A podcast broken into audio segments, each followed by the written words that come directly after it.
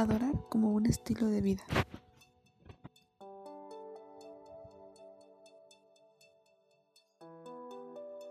Aunque la higuera no florezca, ni haya frutos en las vides, aunque falle la cosecha del olivo, y los campos no produzcan alimentos, aunque en el aprisco no haya ovejas, ni ganado alguno en los establos, aún así yo me regocijaré en el Señor, me alegraré en Dios, mi libertador.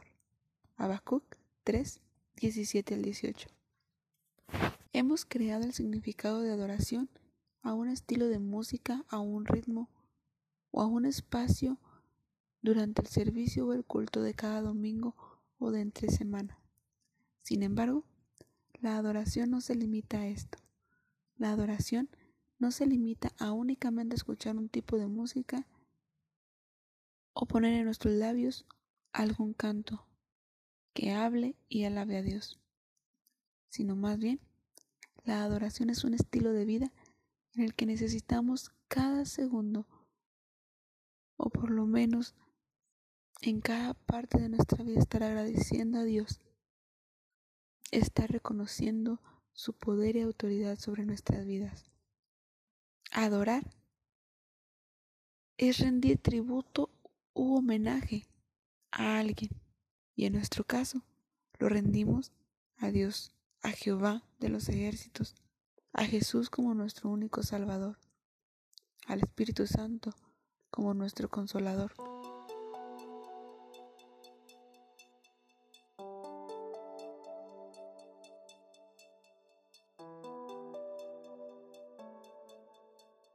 Adorar significa hacer reverencia a una persona o a una divinidad. Y nosotros conocemos al único Dios. Por eso adorar es decir, hacer reverencia a Dios o rendirle honor y gloria a Él, no es solamente el domingo durante un momento, no es solamente donde podamos brindarle adoración o cantos que estén tranquilos y que nos lleven o nos guíen a estar en la presencia de Dios, sino que adorar debe de ser un acto que en cada una de nuestras acciones se muestre dando testimonio de la gloria de Dios en nuestras vidas. Adorar incluso lo podemos hacer en el lugar secreto, donde podamos platicar con Dios y aun cuando nadie te escucha físicamente, Él es quien recibe la adoración y la gloria. Pero necesitamos crear el hábito de adorar en todo momento. Poder tener nuestro corazón dispuesto para que cada uno de nosotros podamos andar y buscar la santidad delante de Dios. Primera de Crónicas 16:34 dice, Alaben al Señor, porque Él es bueno, y su gran amor perdura para siempre. Si su amor permanece para siempre cada instante de nuestras vidas, ¿por qué nosotros no adorarle cada instante de nuestras vidas? ¿Por qué no dedicarle cada una de nuestras acciones y poder permanecer adorándolo de manera continua y como un estilo de vida.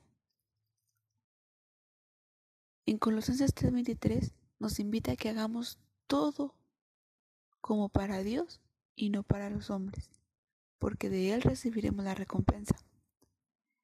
Entonces, en el momento en el que empezamos a hacer cada una de nuestras acciones, el trabajo, el levantarnos, el estudiar, el comer, el adorar, el cantar, el danzar, el orar, e incluso el dirigirnos a cualquier otra persona, cuando empezamos a hacerlo como si lo hiciésemos para Dios, o lo empezamos a hacer para Dios más bien, ahí vamos a estar adorándole en todos los sentidos de nuestra vida.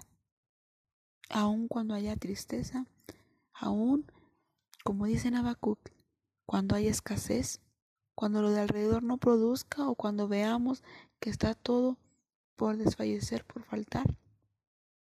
Aún así, como dice en el, en el versículo 18 de Habacuc 3, yo me regocijaré en el Señor, me alegraré en Dios, mi libertador. Que cada uno de nosotros empezamos a buscar alegrarnos y estar gozosos en el Señor con cada acción que hagamos. Eso va a comenzar. Eso va a traer como consecuencia que tengamos una vida de adoración hacia Dios.